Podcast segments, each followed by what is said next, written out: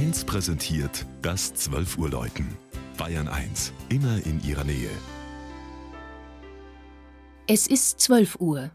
Das Mittagsläuten kommt heute aus Bergtheim in Unterfranken. Barbara Markus hat sich das Dorf und seine katholische Pfarrkirche angesehen.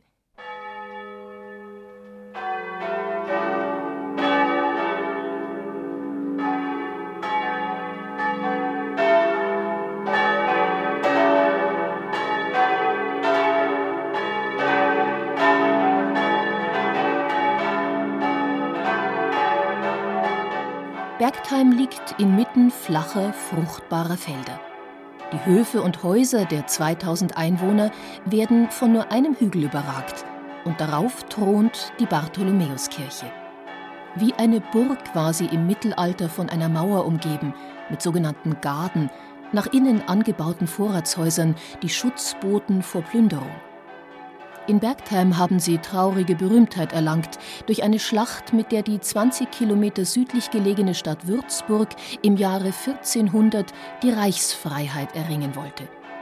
Ein Heer von Aufständischen rückte an, um dem Fürstbischof die großen Bergheimer Kornvorräte streitig zu machen, wurde aber vernichtend geschlagen und Würzburg blieb bis zur Säkularisation unter fürstbischöflicher Herrschaft. Von der historischen Kirchenburg Bergtheims steht nur noch der wuchtige Turm. Das heutige Gotteshaus ist bereits das dritte an dieser Stelle.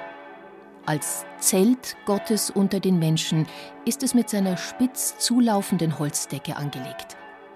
Künstlerisch gestaltete Glasbänder durchziehen Seitenwände aus hellem Beton.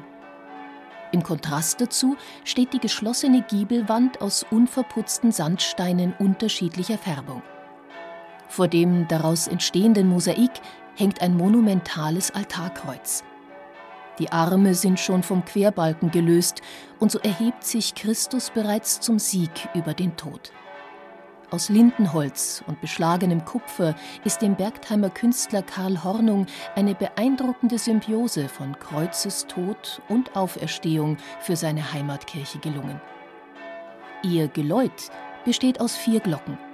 Zwei wurden 1911 in Heidingsfeld bei Würzburg gegossen, die anderen beiden in Bremen.